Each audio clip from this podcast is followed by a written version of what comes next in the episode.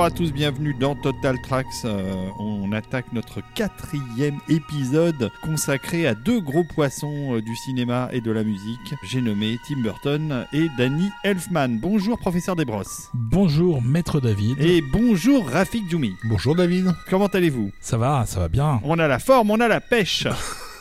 on est à fond. On est totalement à fond et on venait à fond aussi euh, pour saluer et remercier tous les êtres de lumière qui contribuent à soutenir Total Tracks, n'est-ce pas, professeur? Ah bah carrément. À nos yeux, ce sont des beaucoup plus gros poissons que les deux personnes dont on va parler encore aujourd'hui dans l'émission. Ce sont les, poissons ultimes. Oui, ce sont les poissons volants qui d'ailleurs euh, existent, mais ne constituent pas la majorité de la race. J'aurais pensé que c'était plutôt des poissons bioluminescents, puisque ce sont quand même des êtres de lumière. Nos contributeurs, les parrains de cette émission, les parrains et les marraines de cette émission, sans qui littéralement nous n'existerions pas. Donc euh, vous qui nous écoutez en ce moment même, euh, recevez l'expression de notre gratitude éternelle. Pour ceux qui ne comprennent pas de quoi on parle, ça se passe sur tipeee.com, tip3e.com ou patreon.com, qui sont donc les deux plateformes euh, sur lesquelles vous pouvez nous soutenir. Donc ça part d'un de, don de 2 euros jusqu'ensuite, il y a des différents paliers, 5, 10 et quelques. Et à chaque palier, bien sûr, vous avez des privilèges supplémentaires qui vous sont accordés dont certains, ma foi, fort intéressants. Tout à fait. Et, euh, sachez que vous qui nous écoutez, parce qu'on sait que vous êtes nombreux à écouter l'émission euh, quand elle passe en accès gratuit, n'hésitez pas à donner aussi euh, à l'occasion un petit quelque chose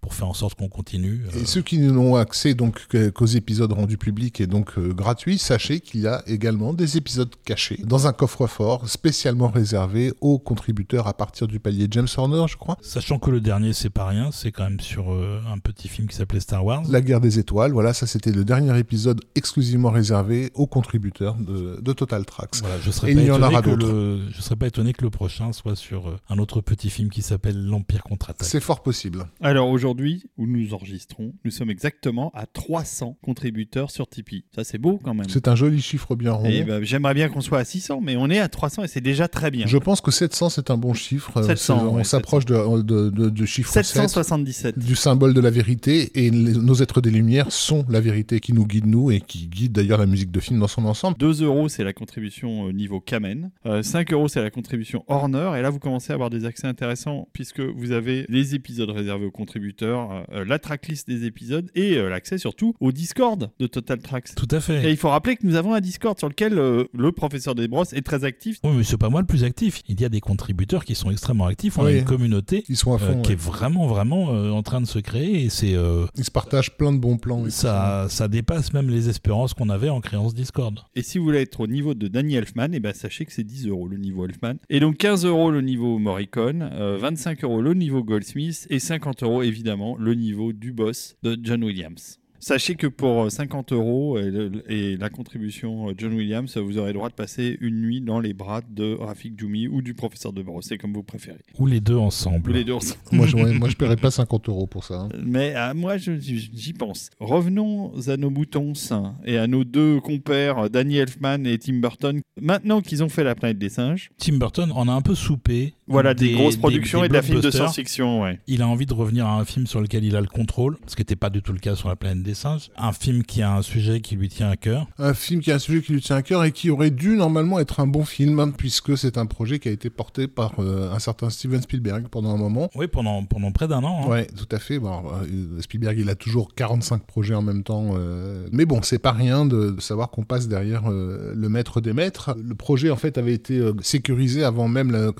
publication du, du, roman, Big Fish, donc. Le roman était acquis par le scénariste John Auguste sur la base des épreuves. Ça se fait très souvent à Hollywood, qui est donc ben, en gros une, histoire d'un mec qui perd son père. Enfin voilà, c'est un, jeu de, flashback et de flash forward euh, sur un, fils qui finalement n'a jamais compris qui était son père et qui va apprendre à le, à le découvrir. Voilà, c'est un livre qui est signé Daniel Wallace. Il était question que le projet euh, soit porté par Jack Nicholson lorsque Spielberg était encore sur l'affaire. Et puis bon, fait, finalement, Spielberg a trouvé un autre projet qui était aussi l'histoire d'une relation filiale compliquée, mais qui correspondait beaucoup plus à sa propre expérience à lui, qui est donc euh, Arrête-moi si tu peux, un film très intéressant que je vous invite à voir si vous ne l'avez déjà vu et qui fera écho avec le Fablemans qui est sorti aujourd'hui même sur les écrans. Voilà, et donc bah, du coup, euh, effectivement, comme le disait Olivier, euh, pour Burton, c'est euh, l'occasion de se positionner autrement que comme le réalisateur de Blockbuster qu'il était juste avant, parce que donc on l'a dit, La planète des singes, c'était un vrai exercice, un effort pour devenir un réalisateur de studio. Effort non concluant, manifestement le contre-coup a été violent au niveau critique et public, hein, même. Et avec Big Fish, bah, il revient vers un cinéma plus intimiste, dans lequel il pourrait a priori être plus à l'aise, étant donné que son œuvre a finalement beaucoup tourné autour de la question des émotions, des sentiments, et que c'est bien sûr le, sujet euh, du film. Voilà, d'autant que Burton a perdu son père pas très longtemps avant. Donc il y a une résonance aussi particulière dans cette relation euh, père-fils euh, qui va amener à un moment donné à la disparition du père et à, euh, entre guillemets, l'analyse de ce qu'il a laissé derrière lui comme héritage. héritage au sens moral, pas au sens bien matériel. Et en plus de ça, je pense que Burton arrive aussi à une autre période de sa vie. Alors, David Lynch avait demandé un jour à un psy si je fais une thérapie, est-ce que ça va avoir un impact sur mon imaginaire, ma créativité, etc. Le, le, thérapeute lui avait dit bien sûr, et David Lynch avait donc dit non merci. je pense que Tim Burton lui a dit ok, et que quelque part, euh, ce qu'on retrouve dans Big Fish, c'est aussi l'impact de peut-être une thérapie, peut-être quelque chose qu'il a fait à cette époque-là, qui a fait qu'il a commencé à changer un peu son fusil d'épaule sur un certain nombre d'éléments qui étaient essentiels à son imaginaire avant et qui le deviennent beaucoup moins au fil des films à partir de Big Fish et de plus en plus avec les suivants. Mais on va développer après. Et on va peut-être commencer par écouter un petit morceau de musique. On peut tout à fait écouter un morceau. On va écouter le thème de Sandra. En gros, l'essentiel du film, c'est du flashback. on voit le père qui est joué vieux par Albert Finet quand il était jeune dans toutes ses aventures de jeunesse, où il est joué par Ewan McGregor, et entre autres toute la partie où il va rencontrer sa future épouse, qui est Sandra. Ok, mais c'est parti, on écoute ça tout de suite.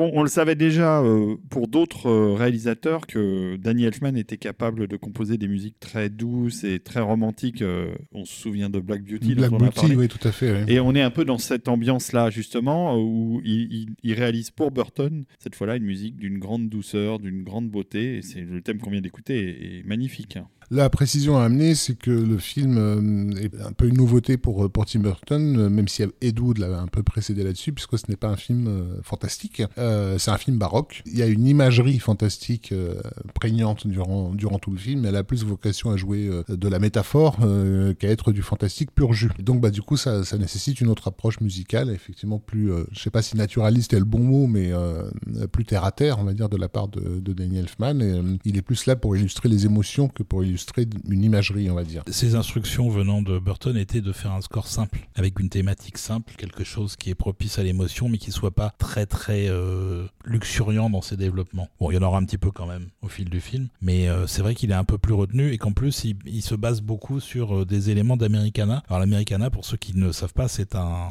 un des rares genres musicaux nés aux États-Unis littéralement avec le jazz, qui en gros est issu de la plume d'Aaron Copland dans les années 20-30, qui va donner ensuite, entre autres, la musique de western. Comme enfant, la musique de western, voilà. Écoutez Appalachian Spring de Copland, vous saurez ce que c'est que l'Americana. Écoutez le deuxième épisode de, Total Tracks, consacré au western, dans lequel on parlait pas mal d'Aaron Copland. Tout à fait. Donc Danny Elfman trouve le projet très très difficile, justement par cette demande de simplicité et par euh, l'équilibre très difficile qu'il va devoir obtenir entre le drame, la fantaisie, la romance, parce qu'il sait que s'il y a un élément parmi les trois qui est plus marqué que les autres, euh, c'est comme de marcher sur une corde raide, il va se casser la figure en fait. Le fait est que Burton sera très content du résultat et que au final euh, Elfman sera aussi content du film, mais, mais ce sera un process très très long et très très douloureux pour lui. Il fera beaucoup, beaucoup, beaucoup, beaucoup d'essais, beaucoup d'écriture, de réécriture, de re-réécriture, qui est un truc qu'il fait quasiment à chaque film, euh, en tout cas pour Burton. Mais là encore plus que d'habitude, pour euh, essayer d'arriver à trouver le ton exact et juste pour euh, ce qui est attendu pour le film. Bon, moi je sais que c'était un film qui à l'époque m'avait beaucoup touché parce que moi-même j'ai été, j'ai perdu mon père et le film m'a parlé clairement. Mais je pense que les amoureux du cinéma de Tim Burton ont peut-être été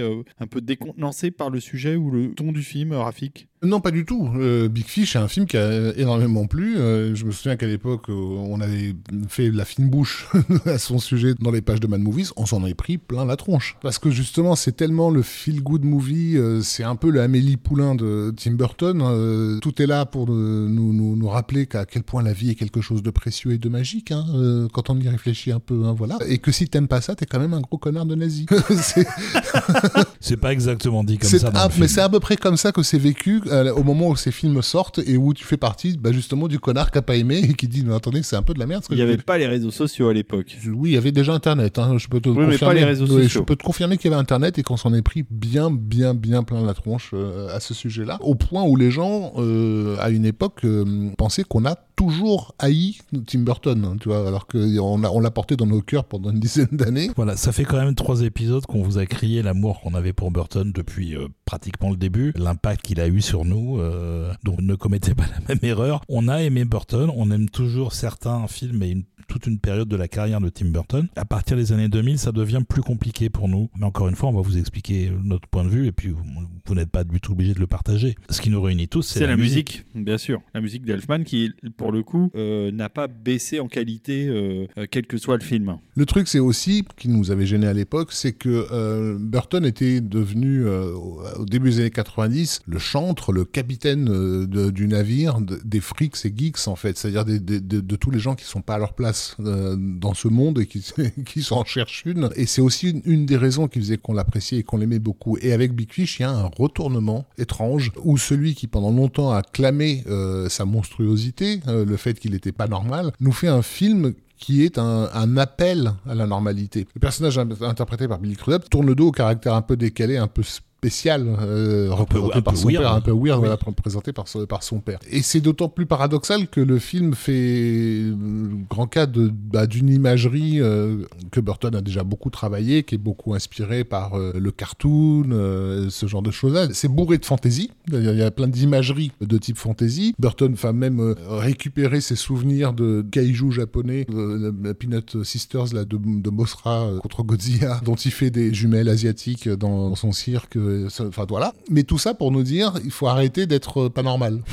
en gros, Parce que il, faut, rentrer dans le rang. En gros, tout le principe du film, c'est que, le père, qui est quelqu'un d'extrêmement sociable, d'extrêmement apprécié par tout le monde, qui est assez âgé, qui est joué par Albert Finet, raconte l'histoire de sa vie, des éléments de son histoire, de manière assez affabulatrice, où il grossit un peu, il rajoute des éléments fantastiques, qui sont un peu là aussi dans la mise en image que Burton en fait, mais vraiment c'est à la marge. Et donc euh, c'est ça qui ne convient pas au fils, puisque le fils Lui, il veut des faits. Il veut quelque chose de froid, de pas du tout enjolivé en fait. Et c'est pour ça qu'il y a toute une relation très compliquée entre les deux qui ne se parlent pas pendant des années euh, au cours du film à cause de ça. Suite à la planète des singes, euh, Tim Burton a trouvé sa muse en euh, Helena Bonham Carter, qui donc va être à peu près dans tous ses films après la planète des singes. Et évidemment, elle fait une sorcière dans Big Fish, ce qui lui va plutôt pas mal. Non, elle fait une sorcière et puis elle fait l'autre personnage féminin à part Sandra, qui est Jenny, que Ewan McGregor va rencontrer quand elle est petite fille et qui retrouvera plus tard quand elle est devenue une femme adulte. Bon, je suis pas fan du personnage, mais je suis pas fan d'Elena Bonham Carter non plus. Oui, mais Tim Burton, lui, est fan d'Elena Bonham Carter. Bah, Tim Burton, il a commencé la planète des singes avec Lisa Marie, il a terminé la planète des singes avec Elena Bonham Carter, littéralement. Hein. Et il a changé de meuf en cours de production. Donc on va écouter un deuxième morceau. Mais oui. Le Growing Montage, c'est-à-dire littéralement un montage de plusieurs scènes qui suit euh, en gros l'adolescence du personnage d'Ewan McGregor et de tous ses succès dans son petit bled perdu au milieu de nulle part qui vont l'amener à vouloir autre chose et à quitter le, bled pour aller euh, explorer le monde et vivre plein d'aventures. Explorons donc The Growing Montage de Danny Elfman.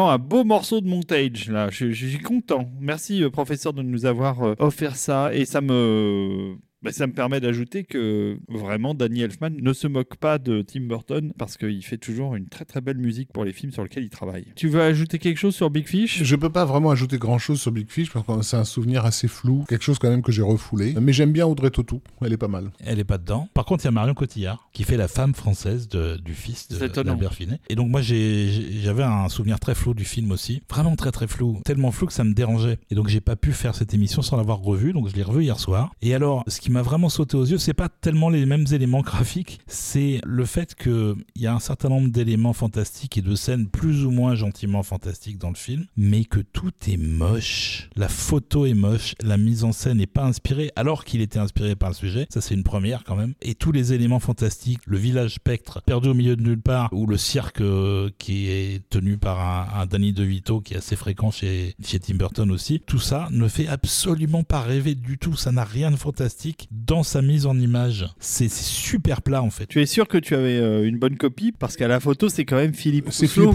un de nos meilleurs directeurs de la photo. Un, des meilleurs tout court. Un des, hein, meilleurs directeurs de la photo du monde. Qui était déjà sur la planète des singes d'ailleurs. C'était lui sur les liaisons dangereuses. Il a, euh, il a fait plein de, photos pour euh, Jean-Jacques Hano aussi. on va pas faire la carrière de Philippe Rousseau mais pour dire que c'est pas un manchot. si effectivement le film manque de magie en fait au niveau photographique, ce qui est complètement insensé puisque justement le, le caractère affabulaire du père est censé nous donner une imagerie complètement dingue. C'est ça, exact, exactement. Ça devrait être euh, un minimum caractérisé par la, mise en image de ces séquences-là. Et en fait, pas du tout. Je trouve ça plat. Euh, même en, termes de production design, les décors sont moches. Il n'y a pas grand-chose à sauver visuellement dans le film. Alors du coup, il reste que les scènes un peu intimistes entre Albert Finney, son fils, euh, ou la femme de son fils. c'est bien, hein, mais c'est pas assez.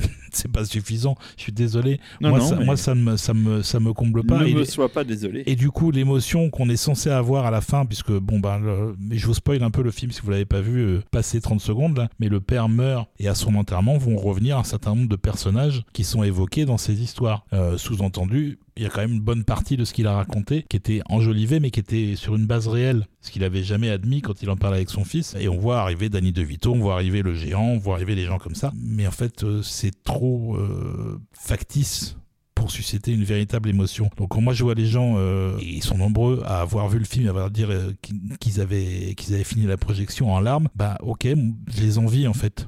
Mais sur moi, ça n'a pas marché. Bon, sur moi, ça a pu marcher à l'époque. Et pourtant, et pourtant, euh, ça marche souvent hein, quand je regarde un film. Il faut quand même préciser donc il y a eu un bon accueil critique. Le sujet même du film était finalement facile pour séduire le, corps critique, euh, notamment américain. Plein de nominations, BAFTA Awards et ce genre de trucs-là. Et Danny Elfman reçoit une nomination aux Oscars pour son score. Voilà, c'est pas sa première, mais je crois que c'est la première pour euh, une collaboration avec Burton. Et il était temps, on a envie de dire. Et il était plus que temps. Enfin, oui, il y a 10 ans de retard même, parce mm, que mm la grande époque, elle est, elle, est, déjà passée. Elle est, 10 ans avant. Hein. Mais bon, il a, il s'est donné à fond, comme il le fait à chaque fois pour Burton. Le jour où on vous fera une émission sur euh, Elfman sans Burton, il y a des scores dont on parlera pas parce qu'il en avait rien à foutre et que ça s'entend. Ça n'arrive jamais sur les films de Burton, sauf peut-être une fois, on y viendra un peu plus tard. Et là, il s'est vraiment euh, donné à fond. Euh, il a écrit un certain nombre de thèmes qui sont plus ou moins tous marquants. Il y a des thèmes qui évoluent d'ailleurs, puisque le thème prévu pour le Big Fish, il y a vraiment un gros poisson dans le film, deviendra au final celui du personnage Jenny, donc qui est joué par Helena Bonham Carter. Ça arrive souvent, ça chez Elfman, que qu'un thème initialement prévu pour un personnage, une situation, devienne autre chose au final. Et ça fait partie de son processus de réécriture et de,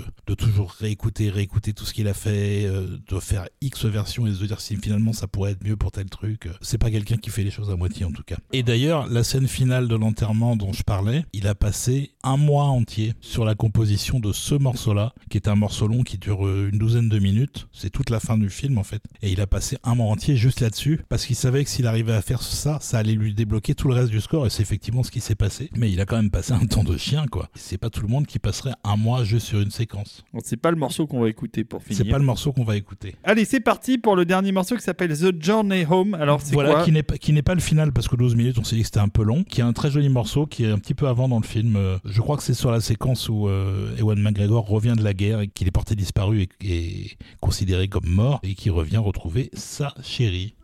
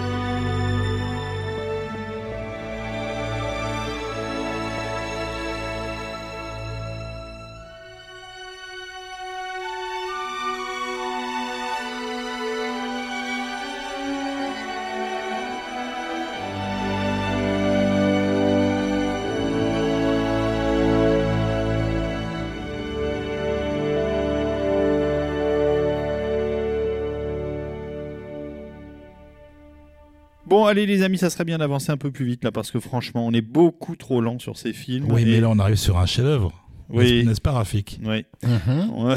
Remake d'un autre chef-d'œuvre bah, ah oui. remake, non, c'est pas un remake, c'est adapté du même bouquin. Oui, voilà. Mais il y avait déjà eu une adaptation cinématographique dans les années 70. Donc ce n'est pas un remake, c'est une nouvelle adaptation, puisqu'il y a déjà eu une adaptation. Merci David. Euh, c'est donc euh, Charlie, et, la, chocolaterie, le roman, de, Factory. roman de Roald Dahl. Alors Roald Dahl, moi, je l'admets, euh, j'ai jamais tout à fait compris. Un auteur absolument central dans la culture américaine. Des générations entières de mots ont grandi avec, avec cette littérature. Et autant j'apprécie euh, ce truc, autant j'ai jamais compris pourquoi les Américains sont autant fous de ce style en fait. Non, j'avoue que je suis un peu comme toi et en plus je le confonds avec Dr Seuss. Qui plus est. parce que les deux sont un peu euh, de la même époque, une approche un petit peu similaire, un peu décalée et en même temps euh, complètement dans j'imagine ce qui est les valeurs profondes du pays quoi. Toujours est-il que hum, Charlie et la chocolaterie avait été adapté donc en 1971 par Mel Stewart. voilà, avec Jane Wilder Surtout dans le, avec Jane Wilder. rôle, voilà, dans une adaptation qui avait fortement déplu à la famille, de, enfin Roald Dahl lui-même, qui, qui, était encore vivant. qui était furieux, d'une part parce qu'il y avait d'énormes libertés qui avaient été prises avec le, récit, et aussi parce que l'interprétation de Wilder n'était pas du tout celle qu'il imaginait pour ce, ce personnage-là.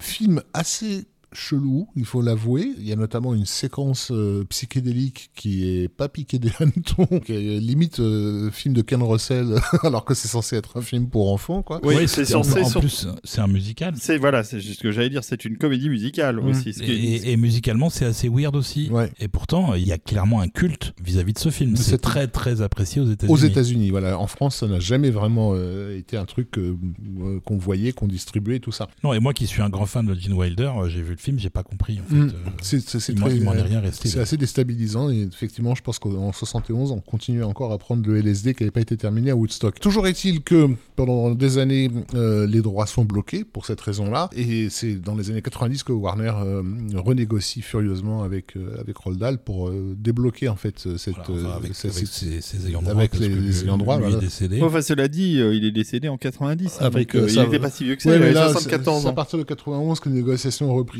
avec sa femme Felicity. Et sa fille, je crois. Qui en fait euh, avaient des propositions de, réalisateurs pour une nouvelle adaptation, parmi lesquels on trouvait Terry Gilliam, qui est un peu toujours le mec qu'on cite. Euh, euh, alors c'est toujours rigolo parce que les, les, ayants droit des bouquins citent toujours Terry Gilliam, que ce soit pour Harry Potter, pour Charlie la chocolaterie. Et généralement, c'est les studios qui font non, surtout pas. Clairement. Ang Lee, Spike Jones, il y avait pas mal de monde qui a été considéré, on va dire. Scott Frank devait prendre en charge donc l'écriture du script, mais il avait des conflits avec avec euh, le Minority Report qu'il était en train de d'écrire à, cette époque-là pour euh, Steven Spielberg. Et enfin, je crois que le plus étonnant de tout, c'était Martin Scorsese, qui avait euh, même exprimé un certain intérêt à, à, le faire. Alors j'imagine, bah, j'imagine qu'il était déjà en mode Hugo Cabret, quoi. C'est-à-dire qu'on aurait eu un film effectivement un peu rétro-futuriste dans, dans, dans, une usine complètement, complètement ah, et puis dingue. De Niro en Willy Wonka, ça aurait été quelque chose. you talking to me? You talking to my chocolate? Mais la relation de confiance qui a fini par s'installer entre la Warner et Tim Burton euh, depuis maintenant euh, plus d'une dizaine d'années prend le dessus. Et du coup euh, c'est vrai qu'une fois le nom de Burton annoncé, il y a quelque chose de l'ordre du logique qui se met en place, quoi, puisque donc, on le rappelle, Tim Burton est devenu une marque. oui, d'autant qu'il est approuvé directement par la famille. Voilà. Et on va peut-être écouter un premier morceau. Écoutons un premier morceau de Charlie et la chocolaterie, version Tim Burton, Danny Elfman. Qui est un générique qui suit l'entrée dans l'usine, euh, dans la chocolaterie, euh, et qui suit toutes les mécaniques, euh, les chaînes de montage, entre guillemets, de, fabrication du chocolat. Une, idée, de scène. Tout en synthèse, je pense. Une idée de scène totalement nouvelle pour Daniel Elfman et, Tim Burton, qui n'ont jamais eu l'idée de, suivre une machinerie. Ouais, c'est ironique. Hein. Mais, mais, par contre, musicalement, encore une fois, c'est du costaud. je suis désolé, le générique est sympa, il ça fonctionne. il fait du très bon boulot, c'est super dynamique. Euh, et on écoute ça tout de suite.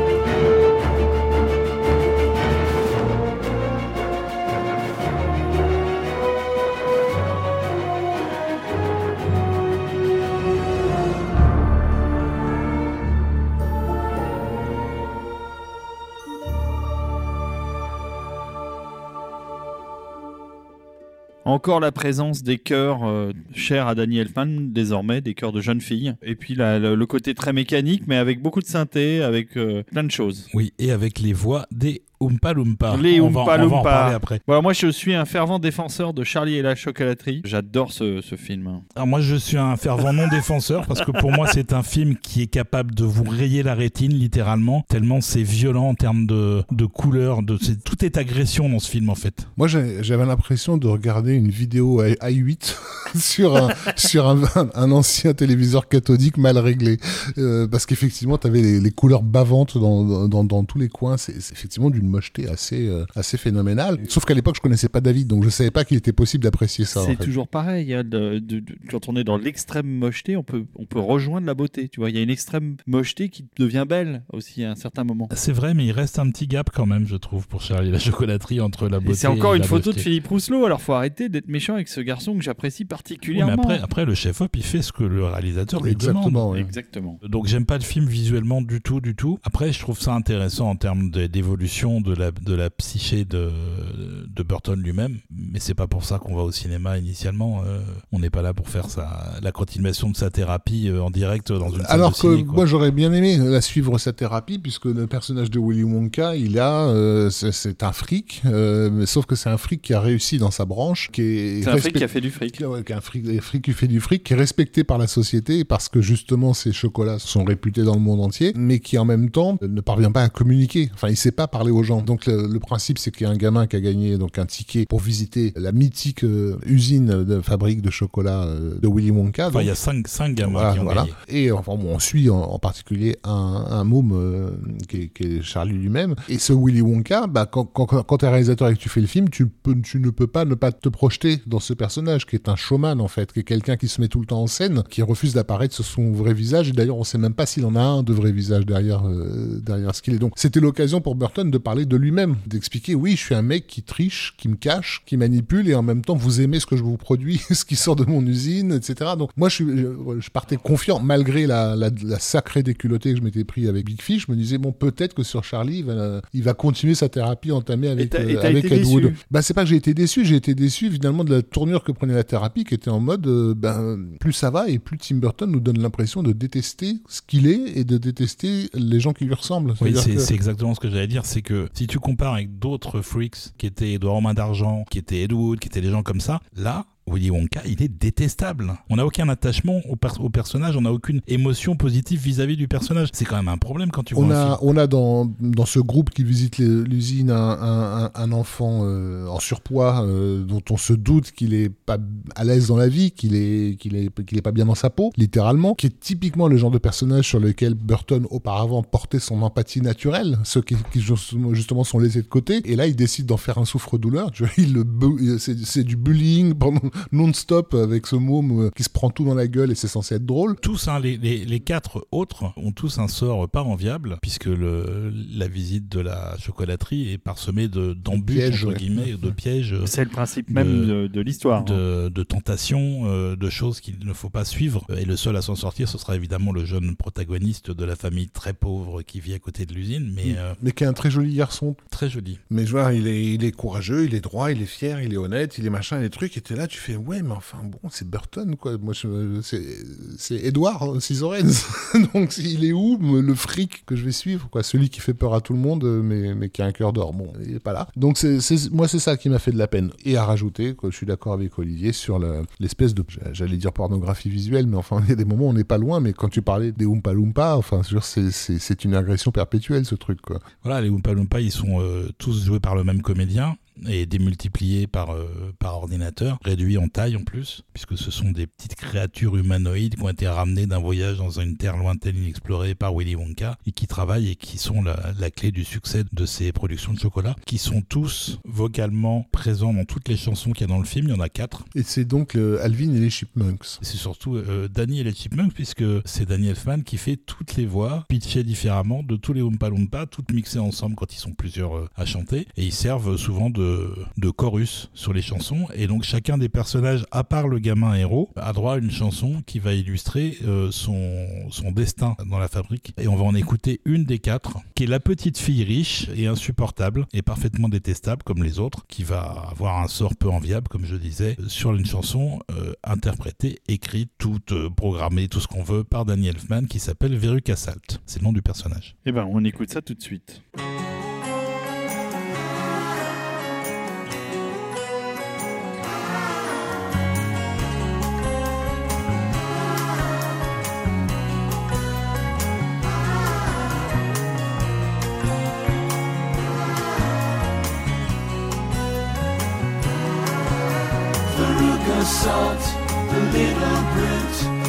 Gone down the garbage chute, and she will meet as she descends a rather different set of friends.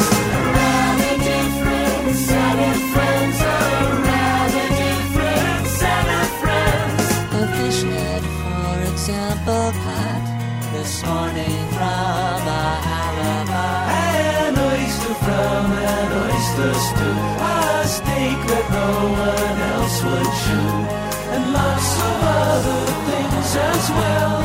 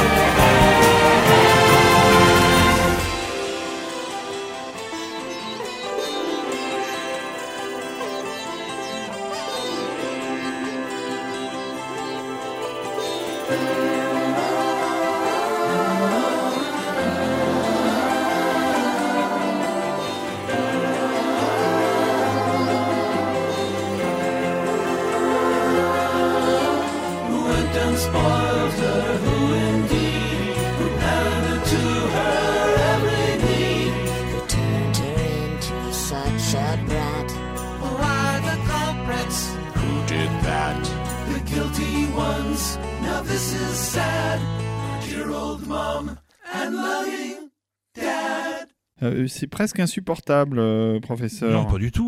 Tu dis n'importe quoi. Alors, tu aimes le film et pas la musique. Non, non, euh, celle-là, ça va, mais il y en a des pires. Non, Elfman a beaucoup travaillé effectivement sur euh, à la fois le score et les chansons du film. Donc il y a quatre chansons, elles sont toutes dans un style euh, différent. Celle qu'on vient d'écouter, c'est plus euh, entre les Beatles et le début de la pop 70s un peu psychédélique. Euh, Il y a une chanson un peu plus métal, il y a une chanson un peu plus Bollywood, etc. Il a absolument tout écrit. Il a adapté en fait les lyrics qui étaient présents dans le bouquin de Roald Dahl en les réduisant beaucoup parce que sinon ça aurait fait des chansons de 15 minutes à chaque fois. Mais il n'a pas vraiment changé grand chose dans les textes, à part pour celle qu'on vient d'écouter, je crois, où il y avait des petites modifications à faire. Le challenge, c'est que entre les différents thèmes des chansons et ces thèmes utilisés dans le score, il n'y avait aucun lien. Donc c'était vachement plus difficile de faire euh, les transitions entre le score et les chansons que dans un film comme, euh, par exemple, L'étrange Noël de Monsieur Jack, où euh, thématiquement tout se tient en fait.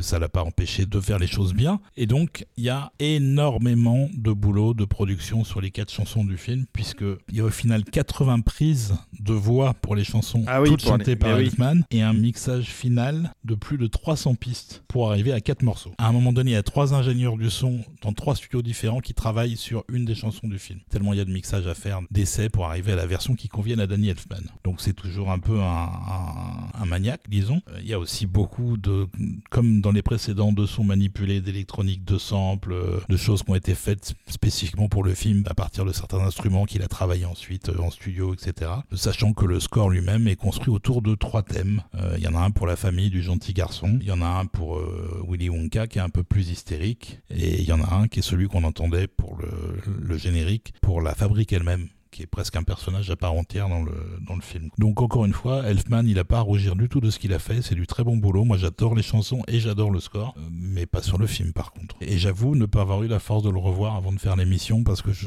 je suis pas sûr de vouloir m'infliger ça moi, une je le vois fois. toutes les semaines. Et donc tout est bien, qui finit bien dans le Oui. film quand même. Hein. Ben oui, ça finit très bien, euh, c'est beau, la vie est belle. Bon, alors, on va écouter un dernier morceau parce que je crois qu'il n'y a plus grand chose à dire sur euh, Charlie et chocolaterie. Je crois que Rafik s'est endormi Non, en mangeant non, un non. morceau de chocolat. J'essaie de me souvenir du, du, du, film et pourquoi il a fait 475 millions de dollars au box-office? Parce que les enfants ont aimé. Je pense que c'est une question de génération, effectivement, euh, où quand tu as 8 ans, tu vois pas les choses de la même façon. Mes propres enfants sont fans, ils l'ont vu plusieurs fois. Peut-être, Rafik, que c'est quelque chose que toi et moi avons perdu, cette vision d'enfance que lui, Burton, a toujours. Je sais pas. Euh, je n'ai pas l'impression que Shark Boy et la, et la Girl euh, soient si différents de. Est-ce que tu l'as montré, Charlie à, est-ce que tu l'as montré à Jean, Charlie et la chocolaterie? Non, il n'a jamais exprimé le souhait de voir des films de merde, donc du coup, je lui propose pas. non, parce que tu aurais pu, en étant un sec, tu, lui aurais passé tous les bons Pixar, tous les bons Ghibli, euh, bah, il n'y plus rien. On va regarder un Tim Burton. Ghibli. on va passer au suivant, mais on écoute un dernier morceau. On écoute un dernier morceau, on va écouter, bah, euh, comme tout finit bien, on va écouter le final, qui est toujours très joli, évidemment.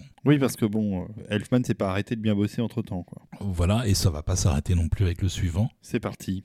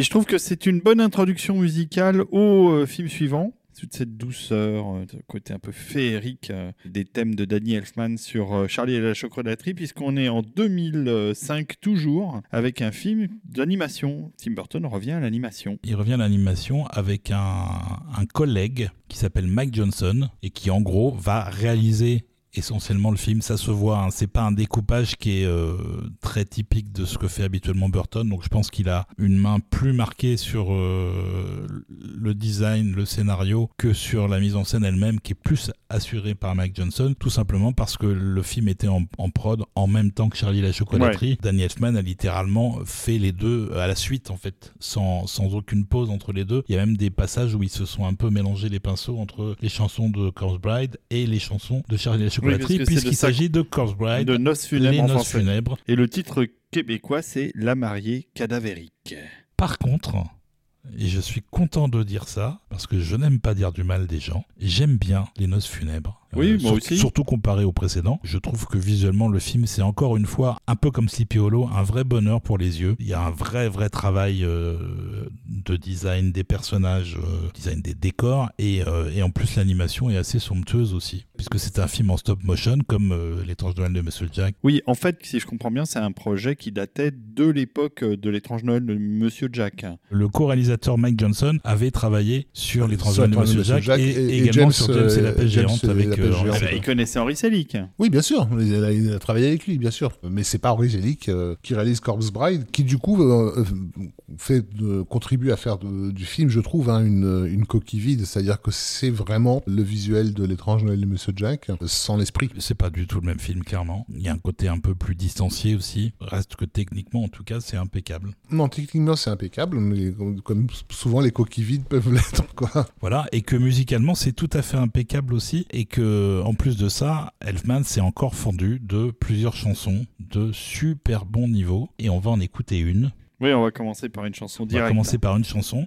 Pour faire un résumé très bref du film, c'est un jeune homme roturier qui doit épouser la fille d'une famille riche en apparence parce qu'en fait ils ont plus un sou et que justement ils, ils, marient leur fille pour récupérer les sous de, des poissonniers qui eux gagnent bien leur vie. Il répète ses vœux en marchant dans la forêt et sans le vouloir il met l'anneau destiné à sa fiancée sur euh, une branche qui en fait n'est pas une branche mais la main d'un cadavre qui va être réanimé et qui va lui dire euh, ah bah ça y est nous sommes mariés et qui va l'emmener dans le monde des morts euh, et il va essayer de se sortir du truc. C'est vraiment juste le pitch du film. Euh, euh, l'histoire est de toute façon pas très complexe. Et donc il y a un moment, il arrive à sortir de cette mariée cadavérique, qu'elle est toute seule et elle, chante sa peine et son désespoir de, n'être voulu par personne en fait. Très belle chanson de Daniel Elfman qui s'appelle Tears to Shed, qui est chantée par Elena Bonham Carter.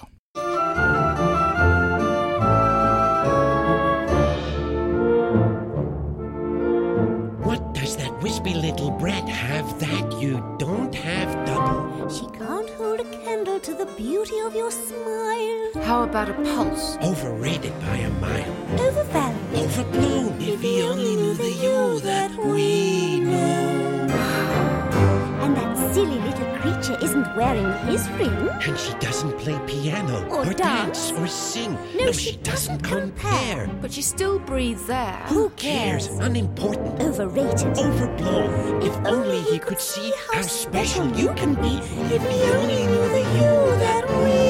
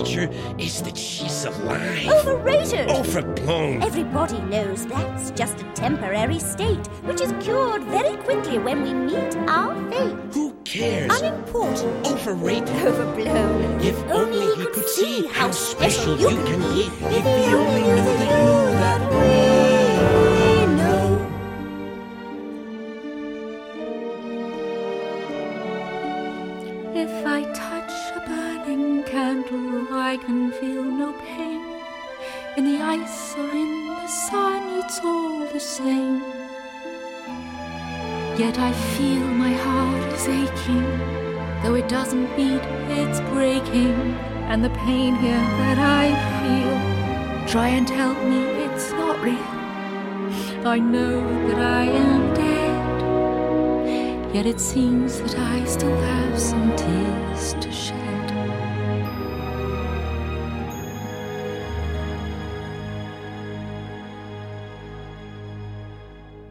Alors on est vraiment dans l'héritage euh, de l'étrange Noël de Monsieur Jack, mais avec une thématique beaucoup plus adulte et un film euh, qui n'est pas forcément euh, une histoire destinée euh, comme ça aux enfants. Pas tellement, effectivement. C'est peut-être ça qui, qui, est un peu bizarre. Vous faites référence aux nombreuses scènes de sexe violentes qu'il y a dans le film, c'est ça? C'est ça. le film est dans, globalement plus sombre. Il y, a, il y, a, un côté très désespéré, en particulier quand on est chez les vivants. C'est-à-dire que tout ce qui est donc, dans la réalité, dans notre réalité, ça se passe, je crois, au, au 19e siècle tout est pratiquement en noir et blanc. Il y a pratiquement pas de couleur ou alors une petite coloration un peu bleue, mais c'est tout. Et toute la couleur, toute la vie, elle est quand on va chez les morts, euh, où il y a une espèce comme ça euh, qui est totalement absente des vivants, qui sont tous d'un sinistre euh, absolument terrifiant. On retrouve d'ailleurs les castings, les acteurs habituels de Tim Burton en dehors de Helena Bonham Carter. Il y a Johnny Depp qui fait le personnage principal. Voilà, il y a la, fiancée vivante, c'est Emily Watson. Emily Watson, voilà. Il y a Christopher Lee qui fait le pasteur. oui, il y a Christopher Lee, il y a Albert Finney, il y a tous les habituels en fait qui font une voix. Et donc pour la chanson qu'on vient d'écouter, Helena Bonham Carter avait quand même des gros doutes sur sa capacité à chanter parce qu'elle ne savait pas chanter du tout. Elle a fait du progrès, elle a pas mal travaillé parce qu'elle elle chante un peu mieux quand même dans le film euh, à venir dont on parlera un petit peu après très brièvement. Mais elle s'est enfermée en studio pendant euh, une journée entière avec Elfman qui l'a fait bosser et qui l'a fait euh, chanter en enregistrant, en enregistrant, en enregistrant. Ils ont fini par faire un montage des bonnes prises de chaque mesure littéralement quand elle était bonne pour arriver à faire la chanson telle qu'on l'a entendue là. Ils ont dû s'amuser. Voilà, mais c'est pas inhabituel. Hein. Tu as l'air de beaucoup apprécier Elena Bonham Carter, j'ai l'impression, David. oui, moi j'aime bien.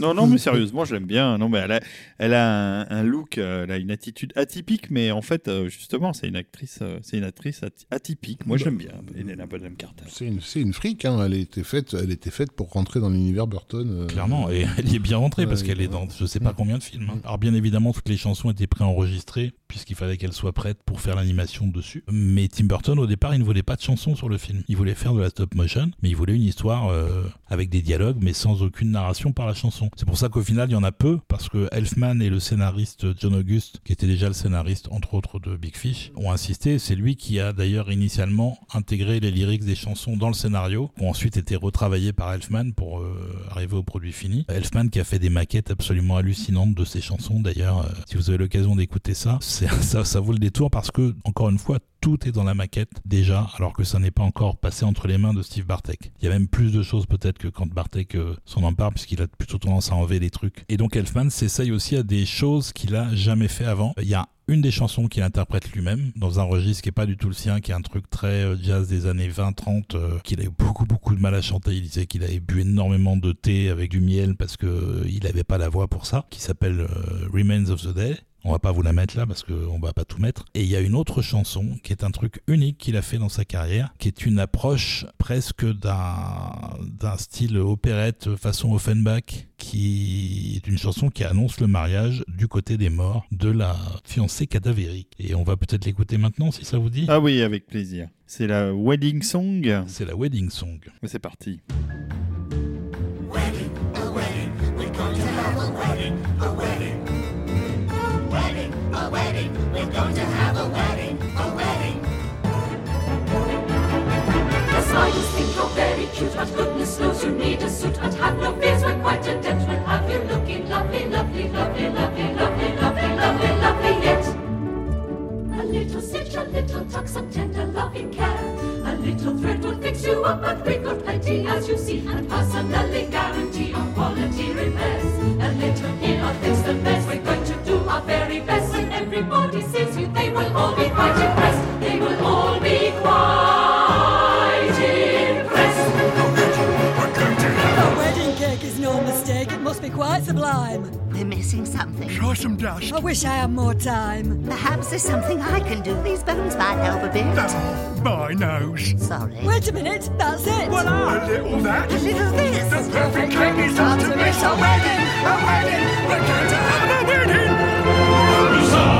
Huzzah. We're going to have a wedding, a wedding. Hey! Let's all give out the cheer cause the bride is getting married today. One thing you can surely say is we will stand beside. Until the end we will defend our one and only pride. Our bride to be, our bride to be, our love equal bride. Huzzah,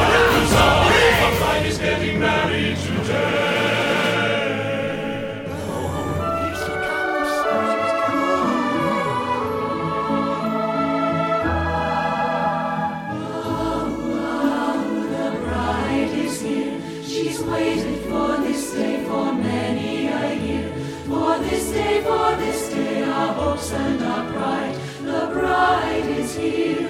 Here comes the bride.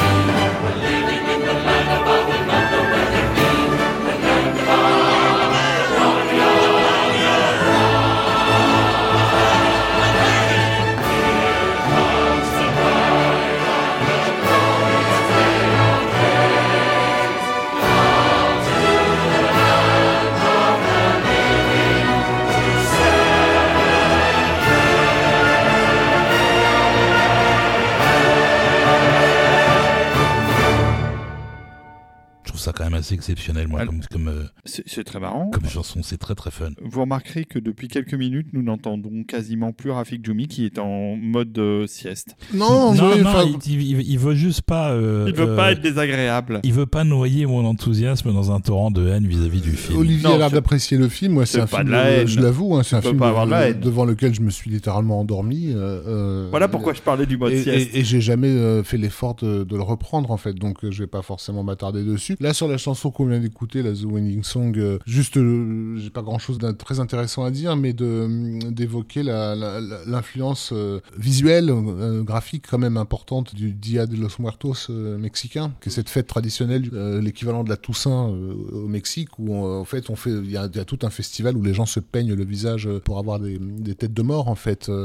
et ça a été très bien réillustré dans le film Pixar Coco. Mais déjà, Corpse Bride jouait un peu de cette imagerie, en fait. Et donc, il y a une cinquième chanson qui a été écrite par Danny Elfman qui s'appelle Erased, qui était chantée par euh, le personnage de Victor, donc celui qui est interprété par Johnny Depp, et qui a finalement n'a pas été conservé, n'a pas, été n'a pas été animé. C'est dommage que c'était la seule chanson chantée par Johnny Depp dans le film, donc du coup, il chante pas. Et on va vous la mettre euh, en bonus en toute fin d'émission. Oh, ça c'est sympa. Une chanson que vous n'avez peut-être, probablement, jamais entendue de euh, Corpse Bride. T'as encore des choses intéressantes à nous raconter? Parce que t'as dit déjà beaucoup de choses sur Corpse Bride. Non, on va, on va en rester là. Moi, j'aime bien le film. Je comprends qu'on aime pas.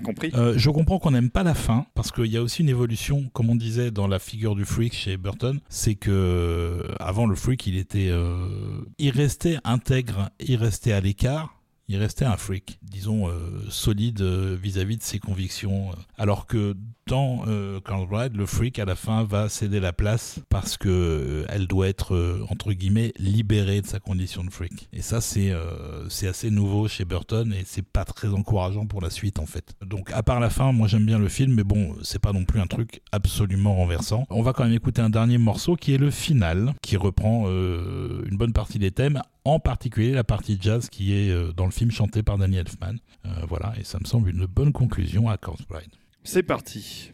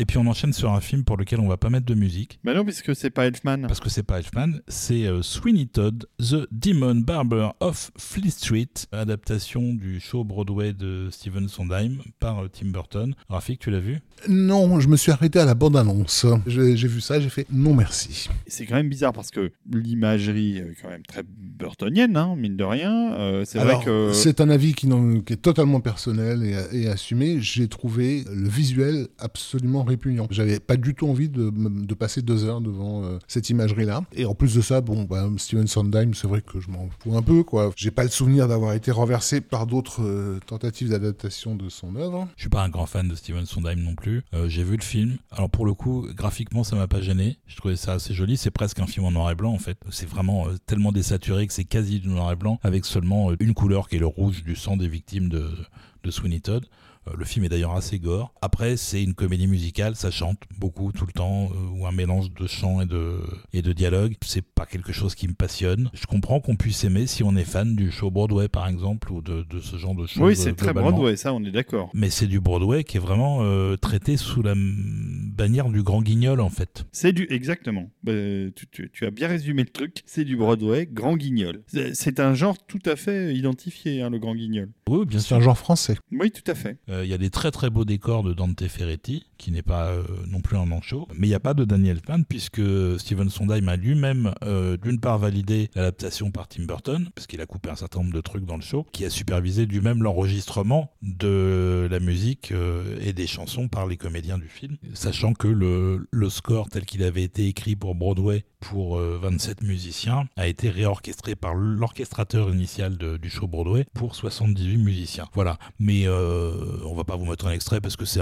vraiment, pour le coup, vraiment hors sujet là. Ah bah là, c'est plus du tout euh, le style euh, de Elfman et c'est complètement différent. Et, et c'est même étonnant d'ailleurs que Burton ait fait ce film. Euh, on, sait pourquoi il a fait ce film-là, à part pour donner le rôle du, du, barbier à Johnny Depp. Il avait vu une représentation 1980, je crois, donc à l'époque où il était au California Institute of, the hein. Arts, voilà. Et il connaissait pas, il s'était jamais intéressé à, la comédie musicale de Broadway. Enfin, t'imagines bien que quand tu bouffes du cinéma gothique et d'épouvante et d'horreur, bah, tu vas pas forcément te, taper les, flonflons euh, habituellement associés à ce, style. Et du coup, il a été complètement pris par surprise, parce qu'effectivement, c'est un truc gothique, sanguinolent, dont il disait qu'il il avait l'impression d'assister à un, film muet chanté. C'était son expression par rapport au spectacle euh, sur scène. Donc c'est un truc qui lui est resté. Et c'est l'aspect effectivement euh, noir, dark, gothique qu'il a attiré dans, dans, le projet. Sauf que bah, il le fait aussi à une époque où justement, euh, comme on l'a déjà notifié sur les films précédents, il est en train de se désengager de ce qui a fait son identité euh,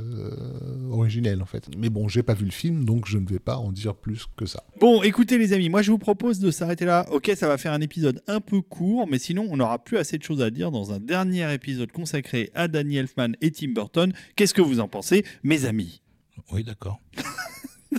Ça fera deux épisodes posthumes alors, puisque Tim Burton est mort à l'épisode 3. Oui, oui, oui, oui, mais, n'empêche que même si euh, Tim Burton n'est plus tout à fait le Tim Burton que nous avons adoré dans les années 90, Danny Elfman, lui, continue à nous faire plaisir. C'est bien pour lui qu'on continue, c'est clair.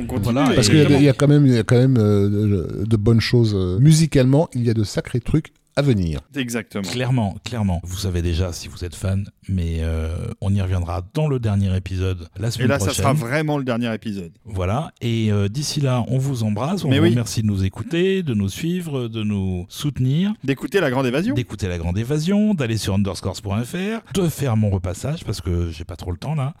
de partager nos épisodes, c'est important. Mais oui, partager sur les réseaux sociaux. Sérieusement, et, euh, et de venir pour les, les, contributeurs, de venir nous faire coucou sur le Discord il y en a déjà qui le font très régulièrement et ça nous fait plaisir. Voilà, et donc on vous laisse avec la chanson inédite de Corse Bride qui s'appelle Erased et qui est bien évidemment chantée non pas par Johnny Depp qui ne l'a jamais interprétée puisqu'elle n'a jamais été en production euh, dans le film et qui existe donc uniquement sous forme de maquette chantée par le talentueux monsieur Danny Elfman. Lui-même. Eh bien à bientôt. Bisous. Bisous.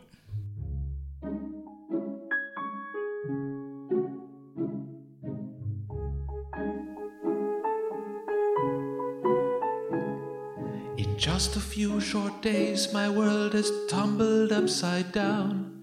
This boring life that I had known was finally turning round, and I had heard a call that I had met the one that I was meant for, that I might have a place there after all. And now it's gone like that, and I have been erased. Another man has come to take my place. Another man has come to take my place. Perhaps the whole thing was a dream. Perhaps it never was. Perhaps the girl that I had met so far away above was simply not the one for me. Perhaps she wasn't meant to be. I've had so many doubts and fears. Perhaps where I belong is here. And now she's gone like that, and I have been erased. Another man has come to take my place. Another man has come to take my place. Perhaps I really shouldn't care. There's nothing left for me up there. Perhaps where I belong is here.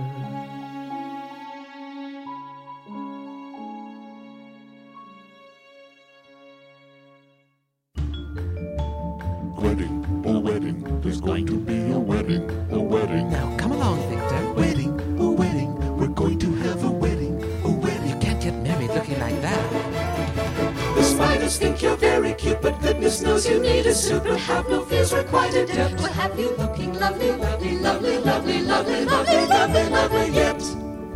A little stitch, a little tuck, some tender loving care. A little thread will fix it up, and we've got plenty, as you see, and personally guarantee our quality repairs. A little here, a little there, a little here, a little there. A little here, a little there to fill the hole and fix the tear. The ties, the trousers, and the vest, the socks, the collars, and the rest. When everybody sees you, they will all be quite impressed. They will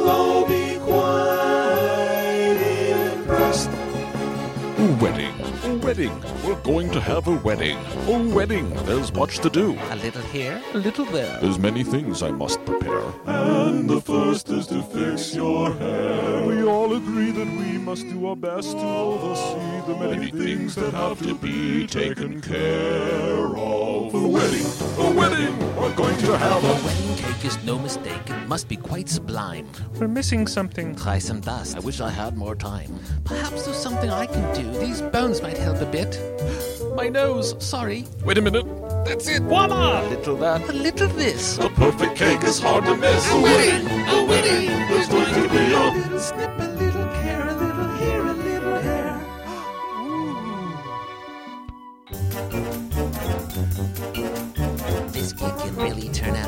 out. But we need more rehearsal. Don't sweat it, brother. Just relax and find the groove and kick it back. Act natural and keep it big.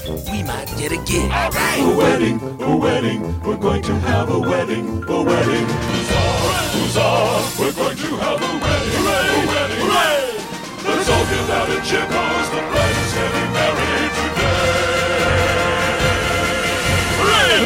you can surely say is we will stand beside. Until the end we will defend our one and only bride. Our bride to be, our bride to be, our lovely corpse bride. Huzzah, huzzah, hooray! Our bride is getting married today. Here she comes. Oh, look, it's her. It's her.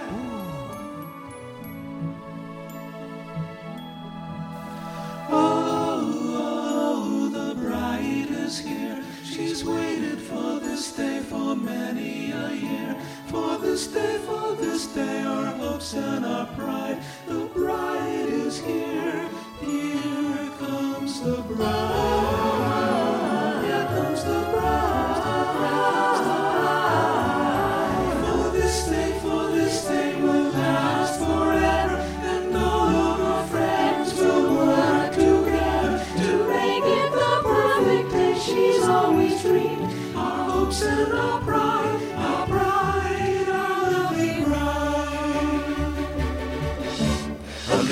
A little fun, so many things that must be done. A wedding, a wedding, we're going to have a wedding. We've been waiting for a wedding, right? We wedding, door. She's waited and she's passed the test, and she deserves the very best. Hurrah! Hurrah! Hooray! Hooray!